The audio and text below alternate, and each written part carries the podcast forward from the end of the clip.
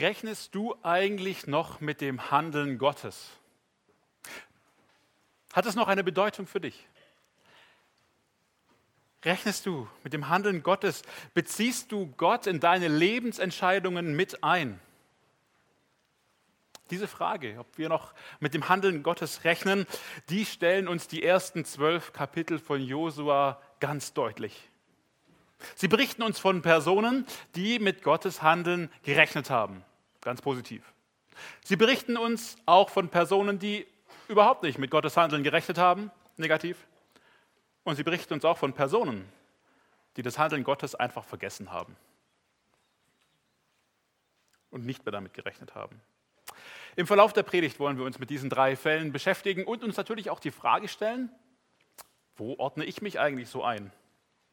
Wo sehe ich mich am meisten? Nathanael, rechnest du noch konkret mit Gottes Handeln?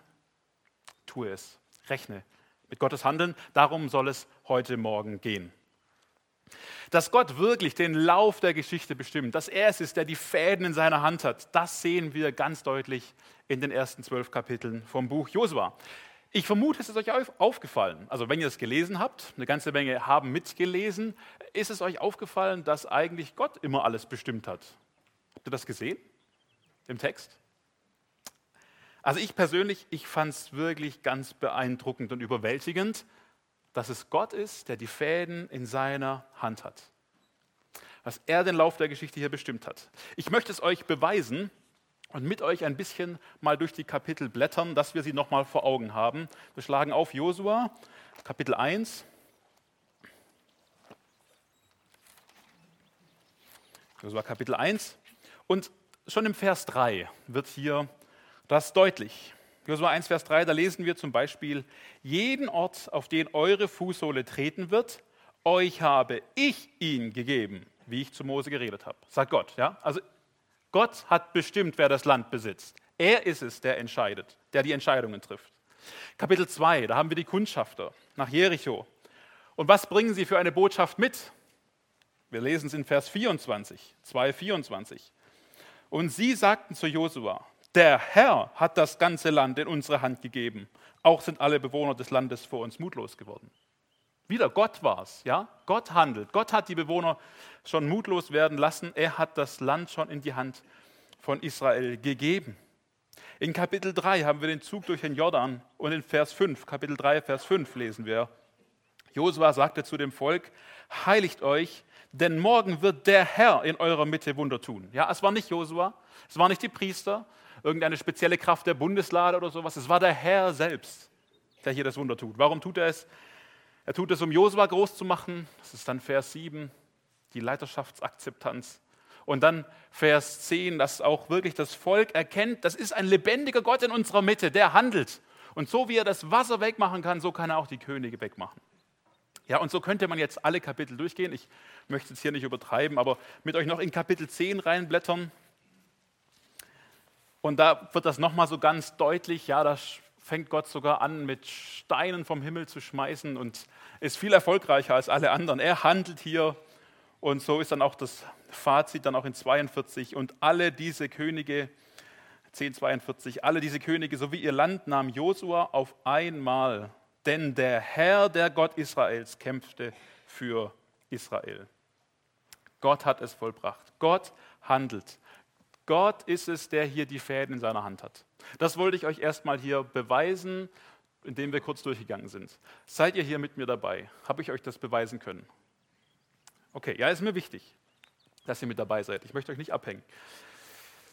Und das ist übrigens als kleiner Tipp, wenn ihr weiter Bibel lest, auch die Geschichten des Alten Testamentes, dann schaut immer wieder, wie und wo kommt Gott vor. Ja, achtet mal darauf, wie und wo kommt Gott vor, was lernen wir über ihn und das ist ganz interessant. Die Geschichten, die, gehen ja nicht um, die handeln ja nicht von uns, sondern sie handeln eigentlich von Gott. Das ist Gottes Geschichte hier auch. Und was lernen wir über ihn? Wie und wo kommt er vor? Oder auch nicht. Manchmal auch sehr interessant, wie wenig er vorkommt. Auch in den Handlungen hier, die uns beschrieben werden. Okay, das nur als kleiner Hinweis nebenbei. So, in den bisherigen Kapiteln haben wir das gelernt. Gott handelt ganz aktiv und ganz konkret. Und jetzt sage ich euch was. Gott hat sich nicht verändert. Er ist derselbe, gestern, heute und in Ewigkeit. Und das darf uns wieder neu vor Augen stehen. Wir dürfen auch heute noch wissen, Gott handelt. Gott ist es, der handelt. Er hält die ganze Weltgeschichte in seiner Hand. In der Kinderstunde haben wir es geschmettert. Er hält die ganze Welt in seiner Hand. Und das ist wahr. Ist uns das noch vor Augen? Er hält die ganze Welt in seiner Hand und er hält auch dich und mich. Gott ist es, der handelt. In unserer letzten Predigtreihe haben wir das auch gesehen. Daniel 2. Er setzt Könige ein, er setzt Könige ab. Er lenkt die Herzen von Mächtigen wie Wasserbächen. Und aus Matthäus 6 wissen wir, Gott handelt, er versorgt die Vögel des Himmels, er schaut sogar nach den Blumen auf dem Feld und er vergisst auch dich nicht. Gott ist ein lebendiger Gott, der alle Macht hat. Er ist ein Gott, der tut, was er will, der mit zu seinem Ziel kommen wird, der im Regimente sitzt. Ist das nicht etwas Wunderbares? Und das wieder neu vor Augen zu stellen, was für einen großartigen, wunderbaren Gott wir haben. Ein Gott, der handelt, der lebendig ist und der zum Ziel kommt. Herr Jesus Christus, ich bete dich dafür an, dass du dieser lebendige Gott bist und dass du wirklich zum Ziel kommst und dass du auch heute noch handelst, dass wir das wissen dürfen aus deinem Wort heraus und dich dafür anbeten dürfen, Herr. Amen. Es ist ein lebendiger Gott und ich darf zu ihm gehören. Ich darf zu diesem lebendigen Gott gehören. Ich darf ihn kennen. Ich darf sein Kind sein. Ich kenne ihn und er kennt mich. Das ist ja noch das Überwältigendere. Ganz persönlich. Was für ein Wunder, was für ein Vorrecht, was für eine Ermutigung. Dieser große, handelnde, lebendige Gott, der die Weltgeschichte in seiner Hand hält, der hier alles bestimmt hat, den darf ich kennen. Zu ihm darf, zu ihm darf ich gehören und auch meine Lebensgeschichte in seiner Hand wissen. Gott ist der Handelnde und das darf uns zur Anbetung bringen und das darf uns ermutigen.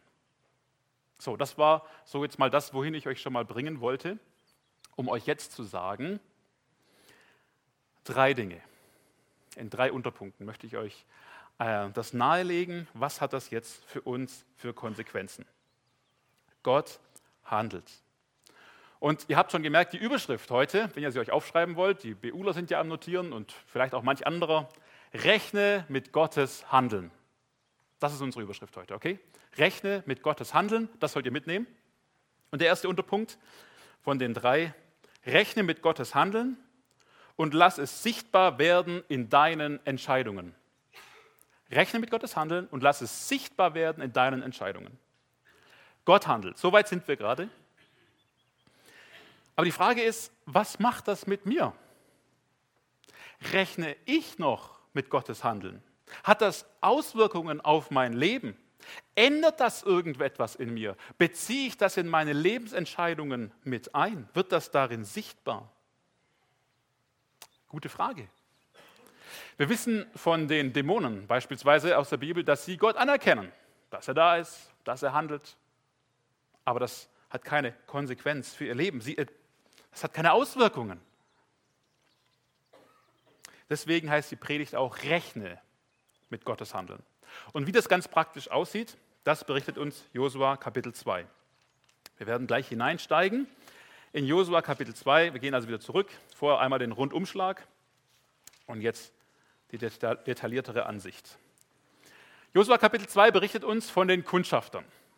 Zwei Männer, ausgesandt in diese große und gewaltige Stadt Jericho, um sie auszukundschaften. Den Männern gelang es, in die Stadt hineinzukommen und sie versteckten sich in einem Haus von einer Prostituierten. Vielleicht haben sie gedacht, dass sie da nicht sonderlich groß auffallen werden. Aber falsch gedacht. Der Geheimdienst hat davon mitbekommen und er hat es gleich weitergemeldet und kurz darauf stand das bewaffnete Militär vor der Türe Rahabs. Sie hat verstanden, um was es hier geht und wen sie da auch beherbergt hat, wen sie hier versteckt. Aber was wird jetzt passieren? Wie wird es weitergehen? Das ist absolut spannend. Ist euch das eigentlich aufgefallen, dass ihr ganz spannende Geschichten gelesen habt? Ja, also äh, ich weiß nicht, was so das Spannendste in deiner stillen Zeit ist. Manchmal ist es ja, ob ich meine Kaffeetasse unfallfrei über meine Bibel drüber jonglieren kann. Ja? So manchmal das Spannendste von der stillen Zeit. Schade. Achte doch wieder neu darauf, wir haben hier es mit ganz spannenden Geschichten zu tun. Und je mehr wir diese Spannung auch entdecken, je mehr wir da hineinkommen, umso mehr sehen wir auch die Dynamik und auch die Aussagekraft und können auch uns hineinversetzen und können auch sehen, was es für Parallelen mit unserem Leben hat. Okay, das als zweiter kleiner Exkurs, nur für euer weiteres Bibellesen. Aber zurück, wo waren wir stehen geblieben? Das Militär vor der Haustüre. Ja? Was macht Rahab? Sie erzählt ihnen die Geschichte vom Pferd. Also sie lügt. Das Thema Lügen möchte ich jetzt hier gar nicht weiter ausführen, da reicht mir die Zeit nicht. Das haben wir schon auf Edmodo, auf dieser Online-Plattform besprochen und diskutiert. Wenn ihr euch anmeldet, könnt ihr das da nachlesen, was unsere Gedanken dazu waren. Also sie lügt und sie deckt die Spione. Warum tut sie das? Das sagt sie uns. Ganz sagt sie den Kundschaftern, aber wir können es noch nachlesen in den Versen 8 bis 13. Josua, Kapitel 2, die Verse 8 bis 13. Da hören wir Rahab sprechen. Aber bevor sie sich schlafen legten, also die Kundschafter oben, stieg sie, Rahab, zu ihnen auf das Dach hinauf und sagte zu den Männern, ich habe erkannt, dass der Herr euch das Land gegeben hat und dass der Schrecken für euch auf uns gefallen ist, sodass alle Bewohner des Landes vor euch mutlos geworden sind. Denn wir haben gehört, dass der Herr das Wasser des Schilfmeers vor euch ausgetrocknet hat, als ihr aus Ägypten zogt. Und was ihr den beiden Königen der Amoriter getan habt, die jenseits des Jordans waren, dem Sihon und dem Og, und denen ihr den Ballen vollstreckt habt. Als wir es hörten, da zerschmolz unser Herz und in keinem blieb noch Mut euch gegenüber. Denn der Herr, euer Gott, ist Gott oben im Himmel und unten auf der Erde. So schwört mir nun beim Herrn, weil ich Gnade an euch erwiesen habe, dass auch ihr an meines Vaters Haus Gnade erweisen werdet. Und gebt mir ein zuverlässiges Zeichen, dass ihr meinen Vater und meine Mutter und meine Brüder und meine Schwestern samt allem, was zu ihnen gehört, am Leben lassen und unsere Seelen vom Tod retten werdet. Rahab hat erkannt, Gott handelt. Das bezeugt sie hier. Wir wissen, dass euer Gott euch das Land schon gegeben hat. Das wissen wir. Und wir wissen auch, wie er euch durch das Schilfmeer geführt hat und wie er, wie er euch die Könige hat besiegen lassen. Wir wissen, dass euch euer Gott, dass er es ist, der handelt. Er ist Gott oben im Himmel, er ist hier unten auf der Erde, er ist lebendig und er handelt. Damit rechnet sie ganz konkret. Das sagt sie hier und das bezeugt sie durch ihr Handeln. Und Rahab rechnet wirklich damit. Sie tut es wirklich, dass Gott handeln wird. Er wird diese große, mächtige Stadt in die Hände der Israeliten geben, ganz sicher. Wie das geht, nach menschlicher Logik, keine Ahnung, aber es wird passieren. Rahab ist ganz klar, es gibt diesen lebendigen Gott und sie bezieht dieses Wissen in ihre Lebensentscheidungen mit ein. Sie verleugnet ihre Stadt, auch ihr Umfeld. Sie weiß um die Verlorenheit und sie bittet konkret um Rettung. Sie riskiert ihr Leben, um ihr Leben und das Leben ihrer Familie zu retten. Ich finde das so interessant. Es ist ja eigentlich noch gar nichts passiert. Es ist ja noch kein Bröckelchen aus der Steinmauer gefallen. Aber sie erfasst es im Glauben. Sie erfasst die Realität Gottes und sie leitet konkrete Handlungen davon ab. In ihre Lebenskalkulation bezieht sie Gott mit ein. Weil, Gott, weil morgen geschehen wird, was Gott gesagt hat, deswegen treffe ich heute schon Entscheidungen darauf hin. Okay, nochmal. Weil morgen geschehen wird, was Gott gesagt hat, treffe ich heute schon meine Entscheidungen darauf hin. Wäre zum Beispiel so ein Zitat für den Zettel. Rechne mit Gottes Handeln und lass es sichtbar werden in deinen Entscheidungen. Bei diesem Unterpunkt sind wir. Und Rahab hat das getan und es wird ihr sehr hoch angerechnet. Sehr hoch. Im Neuen Testament wird dreimal Bezug auf sie genommen. Das erste Mal in den Geschlechtsregistern von Jesus. Sie gehört zu den Vorfahren von Jesus, eine Prostituierte. Und noch viele andere von diesem Kaliber sind da auch mit drin. Und mit diesen schreibt Gott Geschichte. Sie will er mit dabei haben. Auch dich und mich. Also wir können nicht, also zu schlimm ist niemand. Der, Gott kann ihn gebrauchen. Okay, aber zurück. Ähm, also sie wird dreimal erwähnt im Neuen Testament. Einmal bei den Vorfahren von Jesus, dann in Hebräer 11 wird sie in den Glaubenshelden mit aufgeführt. Und dann bringt es noch Jakobus auf den Punkt, in 2,25, ich lese es euch vor, ist aber nicht ebenso auch Rahab die Hure aus Werken gerechtfertigt worden, da sie die Boten aufnahm und auf einem anderen Weg hinauslief. hinauslief. Aus Werken ist Rahab gerechtfertigt worden. Jetzt sagst du, Moment mal, es geht doch eigentlich um den Glauben. Ja, das stimmt. Aber ein Glaube, der in Taten zum Ausdruck kommt. Ein Glaube, der in den Taten vollendet wird und hierdurch deutlich wird. Wer mit Gottes Handeln rechnet, der lässt Taten folgen. Ja? Es sind der Worte genug gewechselt, lasst uns Taten sehen. Ein Motto, das wir uns als Christen wieder ganz dick hinter die Ohren schreiben dürfen. Wo wird in unserem Leben, in unserem Handeln deutlich, dass wir wirklich mit Gottes Handeln rechnen und es in unsere Lebensentscheidungen mit einbeziehen? Ich möchte euch zwei Anwendungsbeispiele geben. Das erste, indem ich Christ werde. Wenn du es noch nicht bist. Also wenn ich wirklich damit rechne, dass es einen Gott gibt, oben im Himmel, und vor dem werde ich mich mal verantworten müssen, mit meinem Leben, mit allem, was ich hier getan habe, dann, dann werde ich doch jetzt schon, heute, heute schon zu Jesus gehen und ihn bitten, dass er mich vertritt vor dem Vater und dass er mein Fürsprecher wird. Deswegen, weil das morgen kommt, deswegen treffe ich heute schon diese Entscheidung. Und ich weiß, es lohnt sich, Gott zu nahen, das lohnt sich, weil er ein Belohner ist. Das glaube ich. Ein erstes Anwendungsbeispiel. Ein zweites, für die wir schon Jesus nachfolgen. Was heißt das konkret? Mit Gottes Handeln zu rechnen und daraus Entscheidungen wirklich daraufhin zu treffen. Zum Beispiel Zeit, Kraft und Geld ins Reich Gottes zu investieren. Sammelt euch Schätze im Himmel heute, damit ihr sie morgen habt. Gott wird die Erde sowieso untergehen lassen, wird einen neuen Himmel geben, ein neues Reich.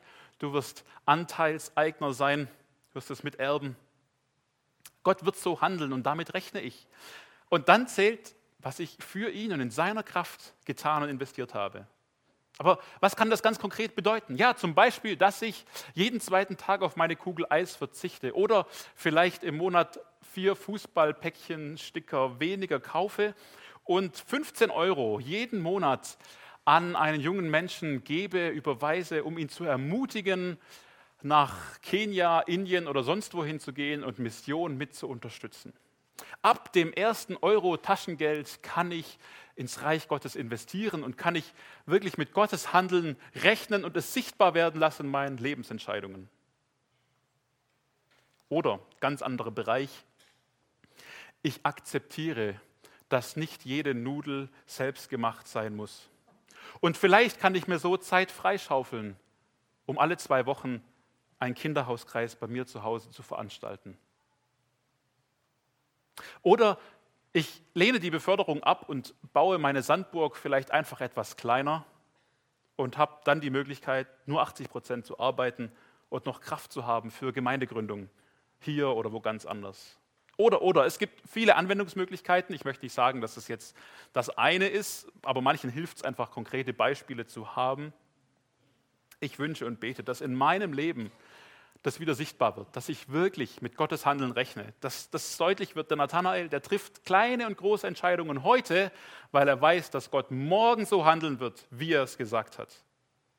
Gott ist der Handelnde und bei Rahab wurde das ganz deutlich. Es ist mein Gebet für mich und auch für euch übrigens, und es ist auch mein Gebet für mich und für euch, dass wenn ihr vielleicht schon Lebensentscheidungen daraufhin getroffen habt, und jetzt sitzt ihr da und ihr seht die Fußballbilder des anderen oder die selbstgemachten Spätzle oder die größere Sandburg des anderen und ihr beneidet sie, dann macht euch wieder bewusst, wem ihr nachfolgt. Dass ihr diesen lebendigen, handelnden Gott habt, dass ihr an ihn glaubt und überlegt wieder, warum ihr es tut. Vergesst nicht, er ist ein Belohner. Er wird es sich, er wird uns belohnen dafür, er wird es auszahlen und daraufhin verwetten wir unser Leben. Rechne mit Gottes Handeln wie Rahab und lass es sichtbar werden in deinen Entscheidungen. Das war mein erster Unterpunkt. Seid ihr bei mir? Okay. Mein zweiter Unterpunkt. Könnt ihr wieder aufschreiben? Rechne mit Gottes Handeln und erlebe den Segen des Gehorsams. Rechne mit Gottes Handeln und erlebe den Segen des Gehorsams. Das Volk Israel, wir gehen ein bisschen weiter in der Geschichte, das Volk Israel hatte gerade Jericho erfolgreich platt gemacht. Und dann in Kapitel 7 lesen wir davon, dass das Volk Israel wieder voller Eifer und voller Gottvertrauen auch Richtung Ei loszieht und es einnehmen wollte. Und was passiert? Eieiei, es geht schief. Großes Entsetzen. Wir lesen sogar, ihr Herz zerschmolz und wurde wie Wasser, Vers 5. Ja, das, was wir gerade noch über die Bewohner von Jericho gelesen haben, lesen wir jetzt über das Volk Israel. Warum war das Entsetzen so groß? Naja, eigentlich hatte Gott ja Sieg versprochen. In Kapitel 1, eigentlich sind sie davon ausgegangen, dass Gott handeln wird. Aber jetzt tut das nicht. Warum nicht? Das Volk Israel ist uns hier erstmal auch ein positives Beispiel. Sie haben wirklich mit Gottes Handeln gerechnet. Ja? Haben sie darauf vertraut und sie waren ganz überrascht, als es nicht geschah. Gut, sie haben Gott vorher auch nicht gefragt, das hätten sie eigentlich tun sollen. Aber ich wäre auch mal gern wieder so überrascht, ja, dass Gott gar nicht handelt, weil ich eigentlich darauf voll vertraut habe und das gewohnt bin, dass Gott handelt. Und auch von ihrer Reaktion darauf möchte ich lernen. Sie waren ganz überrascht, dass Gott nicht gehandelt hat. Und was machen sie? Sie wenden sich an Gott. Und sie kommen zu ihm und sie werfen sich vor ihm nieder. Auch Josua tut es. Was war los? Was, warum hast du nicht gehandelt? Tja, Gott hat es ihnen gesagt. Es ist Schuld und Sünde in ihrem Volk. Und mit Gottes Hilfe wird dann auch Achan als Übeltäter entlarvt und zur Rede gestellt. Und was lesen wir von ihm? Auch er verrät uns seine Handlungsmotive in Kapitel 7, Josua Kapitel 7, Verse 20 bis 22. Da antwortete Achan, das ist Kapitel 7 ab Vers 20, da antwortete Achan dem Josua und sagte, es ist wahr. Ich habe gegen den Herrn, den Gott Israels, gesündigt. Das und das habe ich getan. Ich sah unter der Beute einen schönen Mantel aus China sowie 200 Schekel Silber und einen Goldbarren, sein Gewicht 50 Schekel. Ich bekam Lust danach und ich nahm es. Und siehe, es ist im Inneren meines Zeltes im Boden verscharrt und das Silber darunter. Da schickte Josua Boten hin und sie liefen zum Zelt und siehe, es war in seinem Zelt verscharrt und das Silber darunter. Jeder, der sich mit Sünde etwas auskennt, der weiß, dass es meistens nach dem gleichen Prinzip läuft. Ich kenne mich da leider auch zu gut aus. Ja, man, erstens, man sieht etwas.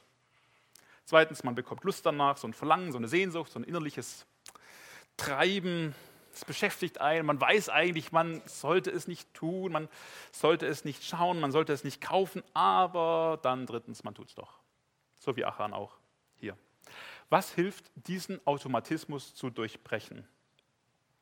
Ein geistlicher Durchblick und ein Rechnen mit Gottes Handeln. Die Geschichte von Ai wird zusammengefasst am Ende von Kapitel 8. In einer Szene, die wir schon aus den Mosebüchern kennen. Und ganz ehrlich, ich würde sie total gerne mal erleben. Am liebsten hier Sonntagmorgens im Gottesdienst, aber ich weiß, das würde nicht unserer Predigtform entsprechen, deswegen lassen wir es. Aber dass mal so da oben mal eine Gruppe steht und eine andere Gruppe steht da oben. Ja? Und von da wird der Segen verkündigt, der auf Gehorsam steht. Und hier der Fluch, der auf Ungehorsam steht. Und wir wären hier unten und wir wüssten ganz klar, es gibt links oder rechts, es gibt das eine oder das andere. Und du bist gefragt, dich zu entscheiden. Ich bin gefragt, mich zu entscheiden. Es ist eine Wahl, ich bin frei in der Entscheidung, aber ich soll die Konsequenzen bedenken. Gott wird handeln. Segen und Fluch. Achan hat nicht damit gerechnet, dass Gott handeln wird. Würde ich behaupten. Hat er nicht. Er wird mit Sicherheit, schon in der Kinderstunde davon gehört haben, dass, dass Gott handelt und so. Und dass auch Fluch steht auf Ungehorsam. Aber dachte sich, hm, wahrscheinlich diesmal nicht. Gott wird mich vielleicht einfach übersehen. So schlimm wird es schon nicht sein. So kleinlich ist er dann auch nicht. Wenn ich mal ein bisschen was mitgehen lasse, merkt ja keiner. Falsch gedacht. Echt schade. Ich muss sagen, so von außen sieht Sünde auch nicht sonderlich, also sieht Sünde eher ein bisschen doof aus. Ich würde uns manchmal so den Blick von außen wünschen. Ja, wir stecken ja immer drin und denken, das macht alles so Sinn wenn man so sieht, ja, jetzt hat er seinen Klunker, hat er seine Kleider und was kann er damit machen? Er kann sie im Keller verscharren. Prima. Ja, so ist es übrigens mit Sünde, ja. Äh, da kann sich niemand mit dir mitfreuen. Da hast du jetzt endlich den Partner, aber er ist ungläubig. Da freut sich keiner wirklich mit dir, glaube ich. Da hast du die Rechnung jetzt wirklich 19% günstiger bekommen, weil du um die Mehrwertsteuer rumgekommen bist. Aber glaub mir, beim nächsten Hausgebetskreis wirst du daraus kein Dankesanliegen machen können.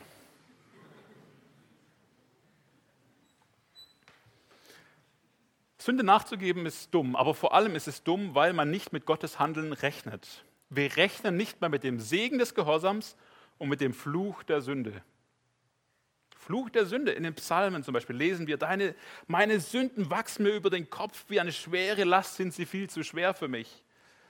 Oder einfach der Weg der Gottlosen, der führt ins Verderben. Mit Sünde verlierst du immer mehr, als du gewinnst. Mit Sünde verlierst du immer mehr, als du gewinnst, aber mit Gott gewinnst du immer mehr, als du verlierst. Ja, ganz wichtig. Mit Gott gewinnst du immer mehr, als du verlierst. Und ja, Gehorsam zu sein kann heißen, etwas zu verlieren, etwas, zu etwas Nein zu sagen, einen Nachteil in Kauf zu nehmen. Nein, ich schalte die Musik jetzt einfach mal bewusst nicht an, ich halte diese Stille aus und ich lasse mein Gewissen, ich lasse Gott mal wieder auch zu mir reden und Dinge ansprechen. Nein, ich unterhalte mich nicht mehr mit diesem Mann, einfach weil ich ihn zu nett finde. Nein, ich gehe nicht mehr ins Kino, weil ich die Frauenbilder einfach nicht mehr aus meinem Kopf bekomme. Da verliert man gewissermaßen etwas. Ja, man schränkt sich ein, aber man spart sich den Fluch der Sünde, der kommen würde. Und vielleicht erlebst du auch nur deswegen so wenig mit Gott, weil du so selten Nein zur Sünde sagst. Nathanael sagt Nein zur Sünde und erlebe den Segen des Gehorsams. Denn mit Gott gewinnen wir immer mehr, als wir verlieren. So lesen wir es auch in den Psalmen. Glücklich ist der Mann. Glücklich, wer nicht dem Rat der gottlosen Menschen folgt, nicht mit Sündern auf einer Seite steht. Oder Psalm 84. Herr der Herrscher, glücklich ist der Mensch, der auf dich vertraut. Rechnen wir noch mit Gottes Handeln und verstehen wir Sünde als Verlust von Gottes Segen? Und versehen wir, rechnen wir mit Gottes Handeln und sehen wir den Segen, der auf Gehorsam steht? Achan hat es nicht getan. Negatives Beispiel. Gott will dich segnen und dich gebrauchen, wenn du ihn lässt. Und du hast die Wahl, ob du Gott auf deiner Seite haben willst oder gegen dich. Ob du die Sünde im Keller haben willst oder Gott auf deiner Seite. Und übrigens, das war für mich auch mal noch eine wichtige Erkenntnis. Es kann sein, dass Gott auch anders mit dir umgeht als mit mir oder mit anderen. Da kam ich mal drauf aus Johannes 15, Vers 2, ihr habt es im Ohr bestimmt. Jede Rebe an mir, die nicht Frucht bringt, die nimmt er weg. Und jede, die Frucht bringt, die reinigt er, dass sie mehr Frucht bringe. Mehr Frucht klingt ja erstmal gut, aber mehr Reinigung? Es kann also sein, dass Gott dich auch detaillierter anspricht, auf Sünde hinweist und dich bittet, sie zu lassen, einfach weil er dich noch mehr und besonders gebrauchen möchte. Klar, du kannst die Impulse ignorieren, das ist deine Entscheidung, aber dann wirst du zukünftig einfach das nicht erleben, wo Gott dich noch mehr gebrauchen möchte. Gott will die Welt mit dir bewegen und du sitzt bewegungslos acht Stunden vor Netflix. Da kommt nichts bei rum. Wunderbar, Israel ist umgekehrt. Israel ist umgekehrt, hat Buße getan, Sünde wieder ausgeräumt, und wieder darauf vertraut, dass auf dem Gehorsam der Segen steht. Sie haben mit Gottes Handeln wieder gerechnet und wir sehen, wie Gott sie auch wirklich gesegnet hat. Es geht weiter, Ei wird eingenommen, es ist wieder alles wie vorher. Darf uns auch ermutigen, ja? Es geht weiter. Es wird nicht mehr zurückgeschaut, es geht wieder weiter vorwärts. Rechne mit Gottes Handeln und erlebe dann auch wieder den Segen des Gehorsams. Nicht wie Achan, ein Negativbeispiel, das war der zweite Punkt. Seid ihr noch bei mir? Okay.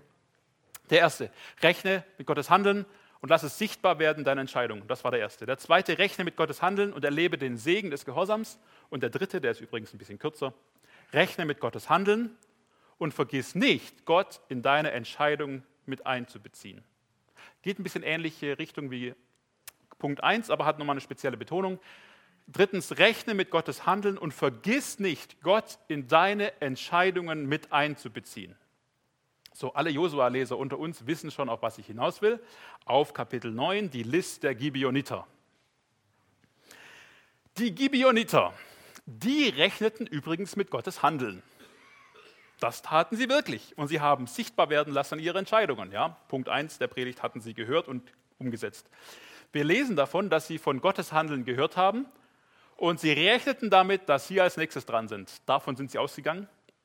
Also schmiedeten sie einen Plan, sie taten so, als wären sie von ganz weit weggekommen. Und sie kamen daher und wollten jetzt einen Friedensbund schließen mit Israel. War eine kluge Idee eigentlich. Sie haben sich ganz verlumpt angezogen, ja, die Esel total ausgetrocknet, die Reifen völlig abgefahren. Äußerlich war alles ganz klar. Die kommen von weit her, dann können wir ja auch einen Friedensbund mit denen schließen. Was machen die Anführer des Volkes Israel? Davon wollen wir auch noch mal lesen. Josua Kapitel 9. Das ist dieses Kapitel über die Gibeoniter. Und wir lesen von den Anführern vom Volk Israel in den Versen 14 bis 16. Josua Kapitel 9, Verse 14 bis 16. Da nahmen die Männer, also das waren jetzt die Anführer vom Volk Israel, von ihrer Wegzehrung. Also sie haben das quasi mal geprüft, mal angeschaut, mal geguckt, mal so ganz logisch überlegt. Den Mund des Herrn aber befragten sie nicht. Steht ja explizit da. Und Josua machte Frieden mit ihnen und schloss mit ihnen einen Bund, sie am Leben zu lassen. Und die Fürsten der Gemeinde schworen ihnen.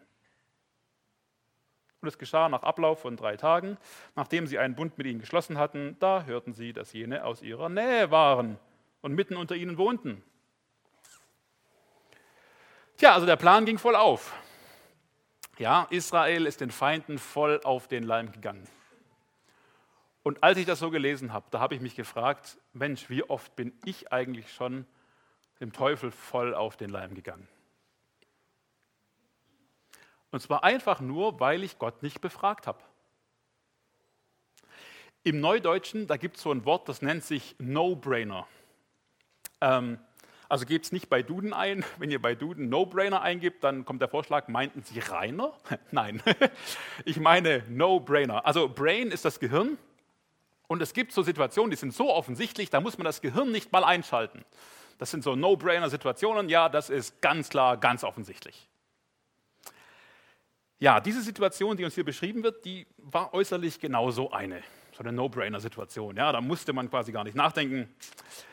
Aber man wäre, hinterher ist man immer klüger, ja, man hätte mal das Gehirn einschalten sollen und vor allem hätte man Gott in diese Entscheidung mit einbeziehen sollen. Jakobus sagt uns, auch wieder an anderer Stelle, als ob er darauf Bezug nimmt, ihr habt nicht, weil ihr nicht bittet. Und wir haben hier keinen geistlichen Durchblick weil wir Gott nicht darum bitten.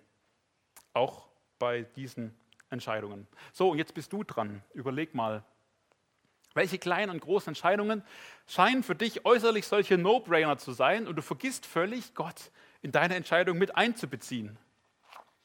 Da ist dieses Superschnäppchen, die Sparfinanzierung, das Super-Abo, die Gelegenheit, noch ein bisschen Geld zu verdienen, den Garten zu vergrößern und noch mehr Holz zu machen. Da muss man doch gar nicht drüber nachdenken. Äußerlich alles klar, aber hättest du Gott mal mit einbezogen, Nathanael, dann hätte er dir vielleicht deutlich gemacht, in was für Fangstricke du dich hier verstrickst. Immer mehr Verstrickungen und Verflechtungen. Man ist gefangen mit Aufgaben, Ausgaben und Auflagen. Ja, so ein bisschen unsere Welt heute. Aufgaben, Ausgaben, Auflagen. Und der Teufel, der hat es geschafft, uns völlig ungefährlich zu machen. Ich meine, jetzt überleg doch mal, was würde passieren, wenn hier ein paar Familien sagen würden, so, wir packen ein, gar kein Problem, hatten wir alle schon einkalkuliert, wir ziehen ins Dreisamtal oder nach Asberg, Markröningen, was weiß ich was hin. Da warten schon Leute aufs Evangelium, da gibt es Christen, die auch schon gerne Gemeinde da hätten. Wir ziehen da hin und los geht's zu Gottes Ehren mit seiner Hilfe. Ja, aber ja, ihr wisst ja, wie die Situation meistens in echt ist. Ja, ich würde das Projekt total gerne unterstützen, aber ich habe mir eine selbstfahrende Waschmaschine gekauft und die muss ich noch 22 Monate lang abbezahlen. Ah, ich würde so gerne mit zu dem evangelistischen Einsatz, aber da war so eine Bungee-Jumping-Ausrüstung, die war so günstig, die habe ich mir zugelegt. Jetzt muss ich die auch einsetzen an meinem Samstag. Das tut mir echt leid. Alles, was du kaufst, alle Verträge, die du eingehst, alle Unterschriften, die du leistest, alles nimmt dich ein Stück weit in Beschlag und du verlierst Ressourcen und Kapazitäten, Gott und anderen Menschen zu dienen. Rechne mit Gottes Handeln und vergiss nicht, ihn in deine Entscheidungen mit einzubeziehen. Das möchte ich mir wirklich wieder sagen, weil ich merke, ich bin da schwach. Wie kann man das ganz konkret machen?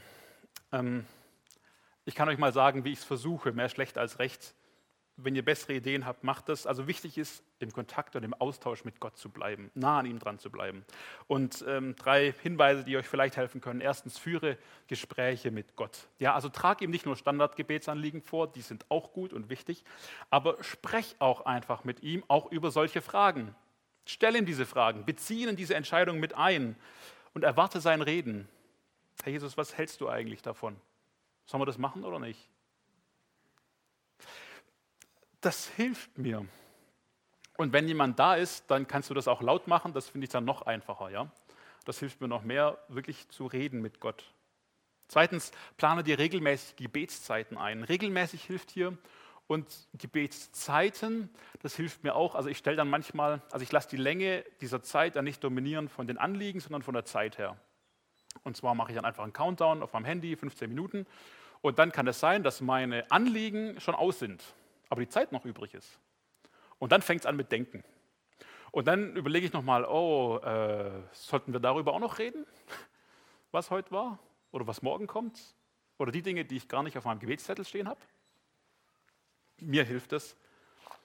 Und drittens, sich immer wieder Gott auszuliefern. Herr, prüf mich, erkenn mich, weis mich darauf hin, erforsche, wie ich es meine, bitte leit mich auf den richtigen Weg. Ich sage dann immer gerne noch dazu, bitte sachte, aber schon ganz klar. Das sind einfach so drei Möglichkeiten, wie du mit Gottes Handeln rechnen kannst und nicht vergisst, Gott konkrete deine Lebensentscheidungen mit einzubeziehen. So, das war das Ende von Punkt 3, das war das Ende der Predigt. Äh, worum ging es heute? Wir haben gesehen, dass Gott ganz konkret handelt. Gott handelt das bringt uns erstmal zur Anbetung und ermutigt uns. Aber für uns ist da eine klare Aufforderung rausgekommen, rechne mit Gottes Handeln. Und zwar ganz konkret in drei Punkten. Erstens, rechne mit Gottes Handeln und lass es sichtbar werden in deinen Entscheidungen, wie Rahab. Rechne mit Gottes Handeln, zweitens, und erlebe den Segen des Gehorsams, nicht so wie Achan. Drittens, rechne mit Gottes Handeln und vergiss nicht, Gott in deine Entscheidungen mit einzubeziehen, wie es die Anführer des Volkes Israel getan haben mit den Gibeonitern. Amen.